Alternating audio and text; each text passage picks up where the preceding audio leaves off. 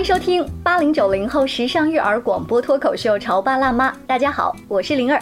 那在前一段时间，我们身边有一所幼儿园，他们做了一个寻找文明的踪迹，发现历史的魅力这样的一个趣味活动。具体他们是怎么寻找、怎么发现的呢？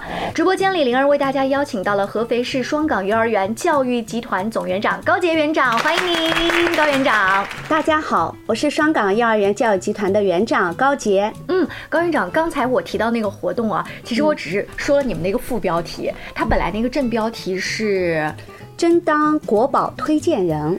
啊，你看这个 名字一出来，大家就很好奇，这小孩儿他能认识几个国宝呀？对不对？所以这个背后他到底设计了什么样有趣的活动？孩子们呈现出了一些什么样的状态？我们在这儿先埋一个伏笔啊，待会儿请高老师、高院长给我们好好来介绍一下。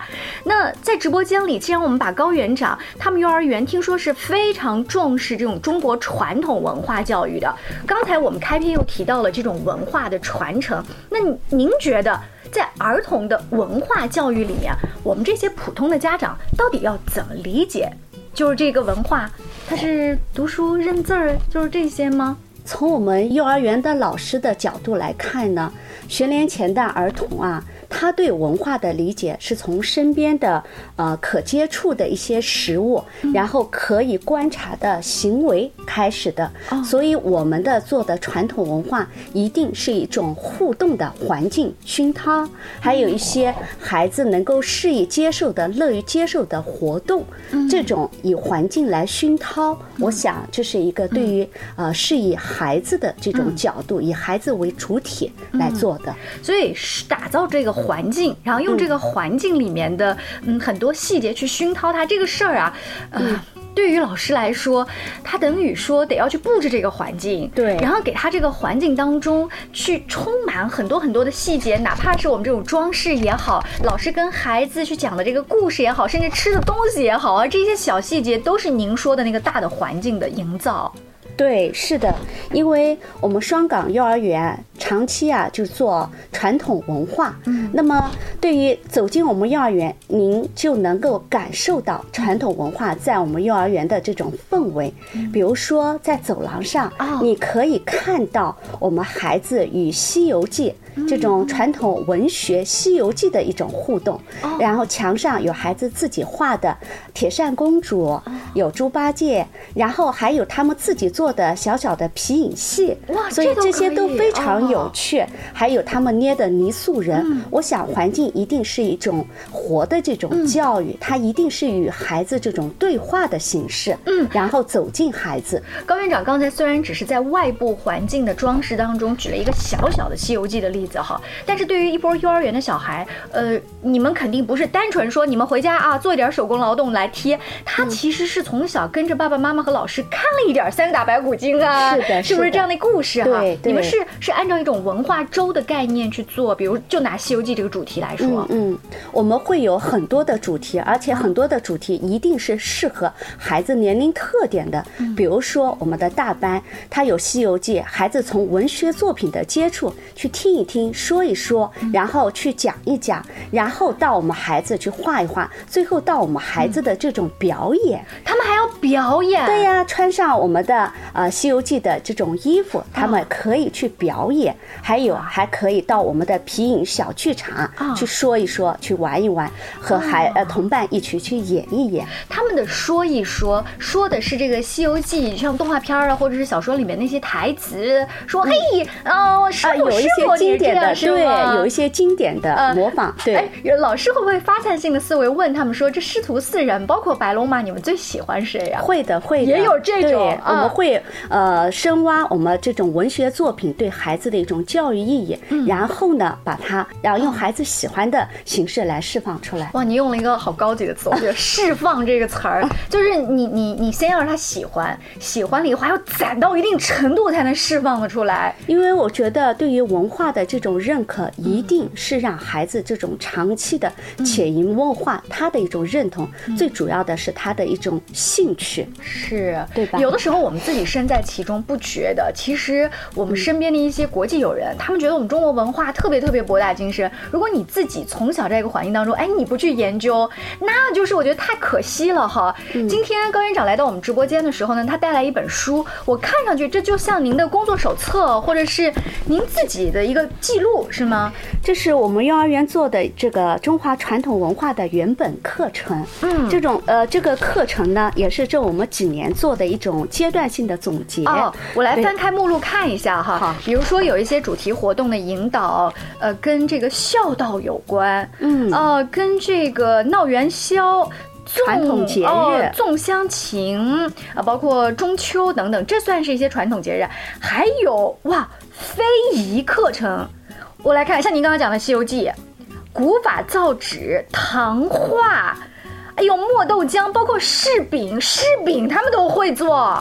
因为幼儿园有一棵柿子树，这个柿子树从春天的发芽到秋天的收获，孩子全程他是在记录的。然后到收获的时候，他有采摘活动，采摘下来，我们老师跟孩子们一起去晒，然后制作柿饼，最后来品尝。所以这个虽然说各个园之间是可以互相学习、去借鉴这一些算是方案吧，但是你们园里面的，因为那棵柿子树长在园里，那孩子就算做、去品尝、去讲故事，他那个情节不一样。对，因为我觉得很多的课程一定是让走进孩子，让孩子不断的去生存。嗯，它是来源于你们的园，对然后再发扬光大哈。嗯那这样我们挑几个跟大家来细细的去学习了解一下好了。刚才提到了非遗课程里面的《西游记》，我们再来聊聊古法造纸。好的呀，嗯，古法造纸的话，孩子们是他是怎么样要把那些草呀、布啊怎么弄碎，怎么样去弄吗？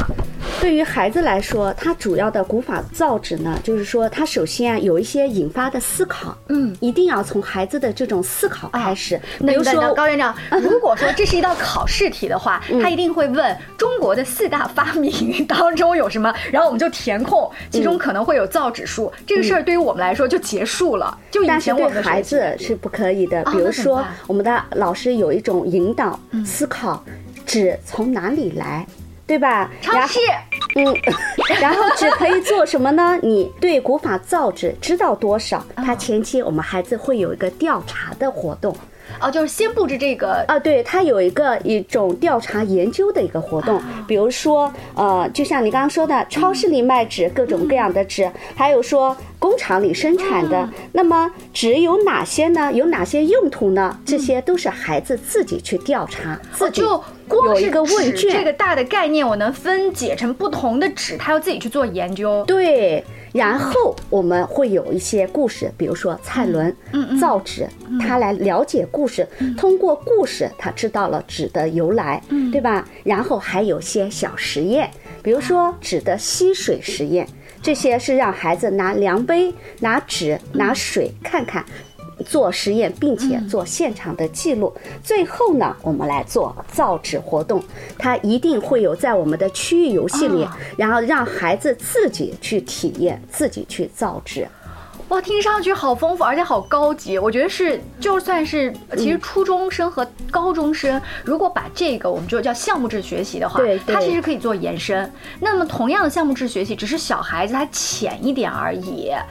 因为对于小学的课程来讲，它一定是静态的，但对于幼儿园的，它始终是动态的。因为对于我们幼儿园的课程观是大课程观，一日生活皆课程，很多的是来源于生活，不断的引发孩子的思考，然后不断的促进孩子的这种生长，所以课程是长出来的。对幼儿园来说，我我嗯。听上去哦，就是我作为一个呃采访的节目主持人，我是觉得，哎呀好这个，但如果我是一个家长，然后我会不会觉得啊，这事儿是不是又要我来陪伴去嗯打卡呀，还是怎么样啊？这个你要叫我做调查，孩子肯定是要我陪着他到各种超市什么的。在我们幼儿园很多是孩子自己去做的，特别是这个造纸啊。它在区域游戏，我们有很多的这种工具材料，供自己孩子自己主动的，比如说他把搅拌好的纸浆放在我们的呃容器中，他自己去搅拌，比如说他用勺子把这纸浆均匀的铺在我们的造纸框上。最后呢，它还可以加上我们的喜欢的花瓣，因为以这种色彩构图喜好来做这个造纸，然后还要把它自然的去晾干。这个过程，这个过程都是孩子，哎，对，哦，就不太费家长什么，不费妈，对吧？幼儿园做的，哦，在幼儿园做。我觉得高园长刚才啊，就是那个表情特别懂妈妈，就我又想孩子接触这些文化，但是我们的工作很忙的情况下呢，就是最好他在幼儿园学好，学好回来呢给我报告一下，我在各种群里啊看到。那我们家长到底能做一些什么，就是能够深入的跟原理做结合，把这种文化的影子深入到家庭的每一天的细节当中呢？其实我觉得幼儿园教育，我刚刚也说了，它不光是陪伴，很多的时候我们是离不开家长的这种相互的一种配合。呃，比如说我们上次做了一个重阳节活动啊，我们请三老进园。就是请我们的一些老人，嗯，走进幼儿园，请老人带着他的老物件，哇，还有一些老人带着我们的一些本领，比如说，你看老人会包粽子啦，或者是做一些绝技吧，来说，他带着他的本领，我们跟着。爷爷奶奶跟着老人来学一项本领，还有请我们的一些老教师，他来讲幼儿园的故事。所以呢，我们三老进园，我觉得这个是就能体现我们的家庭和幼儿园教育的最好的一个结合。您刚讲这话的时候，其实我鸡皮疙瘩起来了，因为我脑海当中有那个画面，可能那个爷爷在家里面讲这话的时候挺不受重视的，但是他对孩子来说，孩子可感兴趣了。等到他换了一个环境，来到园里，以某某某的。的爷爷和某某的外公在讲这段故事，把这个本领一秀的时候，哇，那种荣誉感或者这个家庭的和谐度哈，包括以爸爸辈啊、爷爷辈啊，他们这种偶像家庭偶像关系会更融洽一些。对，好，我们稍微休息一下广告之后，我觉得高园长，我一定要请他在直播间里多讲一点他们跟孩子在第一线接触时候这些有趣的故事。关于和孩子沟通呢，我是想先处理好彼此之间的情绪，然后再去搞定他具体的问题。我们家长经常在一起讨论，怎么样从小才能培养好他的学习习惯。是后来通过学习才发现，孩子行为背后是有另外一种需求的。陪你一起吐槽养育熊孩子的苦，陪你一起追忆曾经自己的小世界。八零九零后时尚育儿广播脱口秀，潮爸辣妈。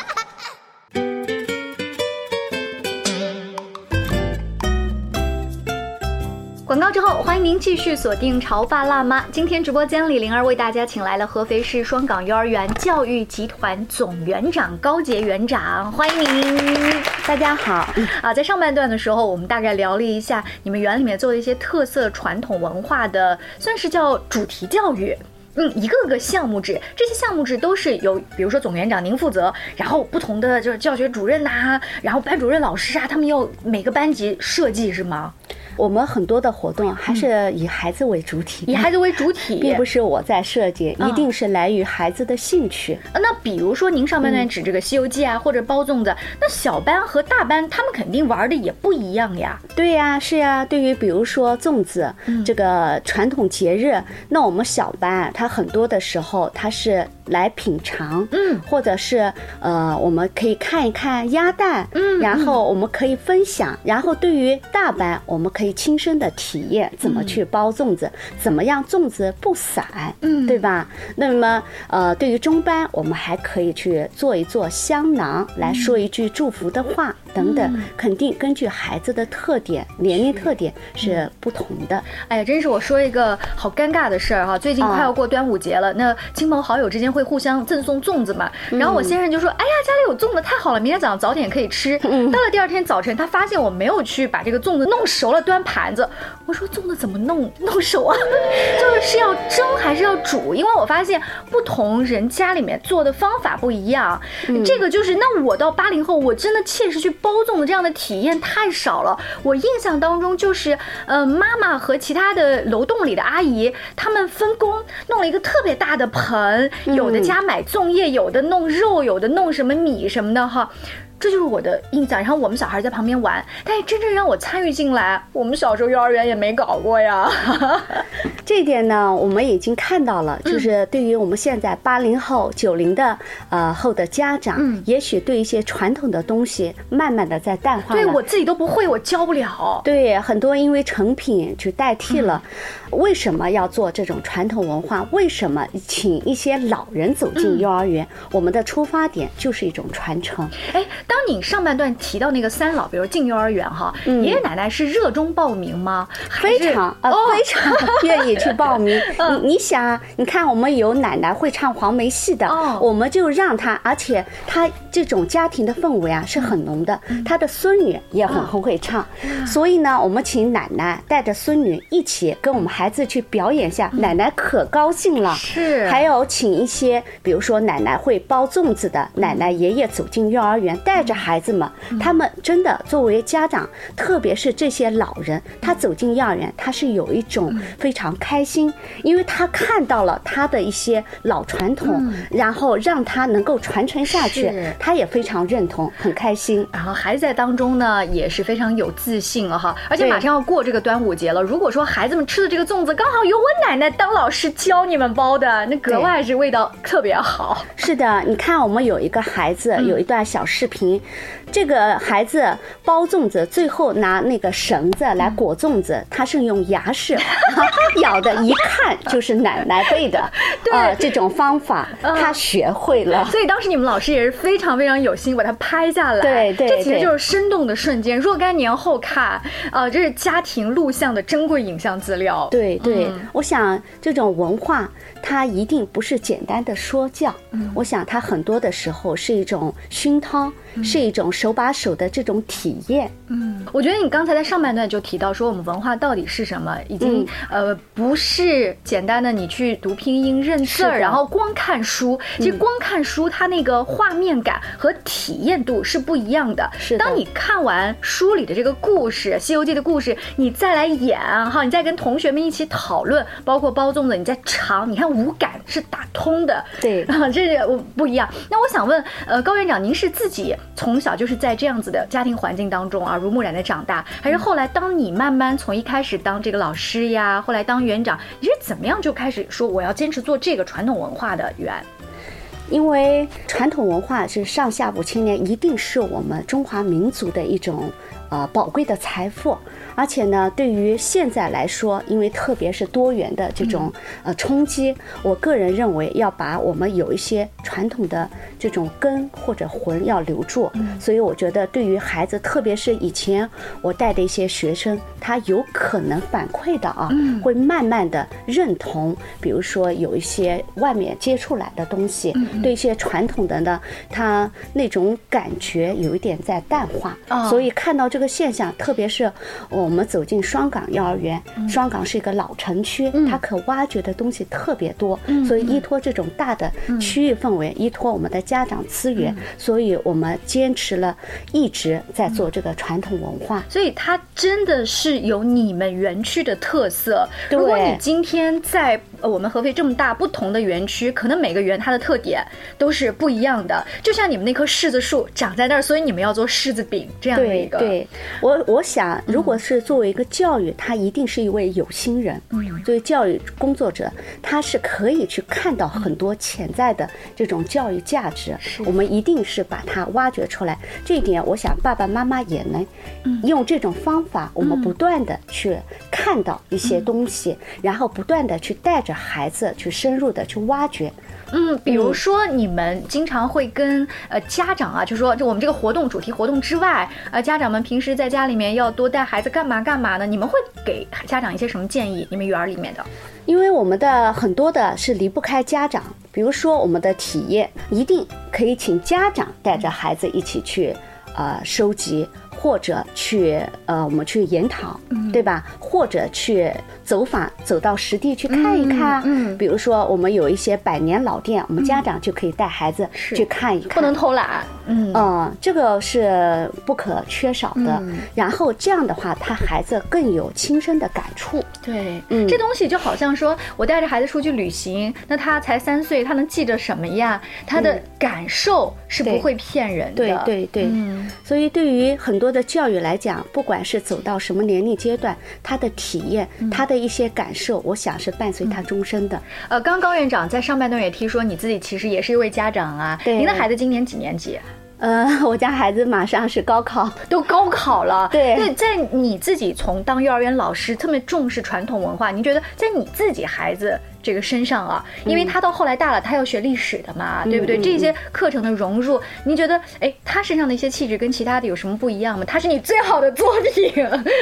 其实我们一直是跟老人住在一块的，所以对孩子来说，很多的时候让他感到一个呃，感受到中华的孝道。哦，要比如说对老人的一种尊敬和孝顺，嗯，比如说你看，我们一定对父母啊是发自内心的，对吧？尊敬，然后在生活方面也能够关照到，嗯。所以我觉得这也是对他的一种教育。是，呃，今天我们在做呃本来这个主题的选择啊，就是双考幼儿园是非常重视文化教育嘛。我曾经在书上面看到一句话，就是梁晓声，他用四句话来概括文化这个概念：嗯。根植于内心的修养，无需提醒的自觉，以约束为前提的自由，为别人着想的善良。这个当中，您刚才讲到的孝道，其实修养当中。就是又包含了我们中国这个传统文化当中非常重视的一个环节。对，你像我们还有个分园，专门是做的是礼仪课题，所以很多的就是我们幼儿园全方位的在做这些活动，我想就是为了让孩子啊，呃，以这种从自然人走到社会人，然后走成文化人，这样做才能够让我们能够坚守住我们自己本身固有的一些根和魂。这样的话，就是让孩子从小他能够认同，从喜爱，对吧？这是文化自信。对，就是一种文化自信。虽然这四个字对我们来说，就是要有很多的这种活动，还有很多的这种系列的主题课程，不断的持续的去做。说到这些主题活动，我记得高园长前一段时间的朋友圈啊，最多发的是“真当国宝推荐人”这样的一个系列活动。这也是我们在节目一开始我说我要卖一个关子哈，这是一个什么样的？跟博物馆有关吗？他们怎么推荐国宝了？这个活动是结合五月十八号国际博物馆日开展的主题活动。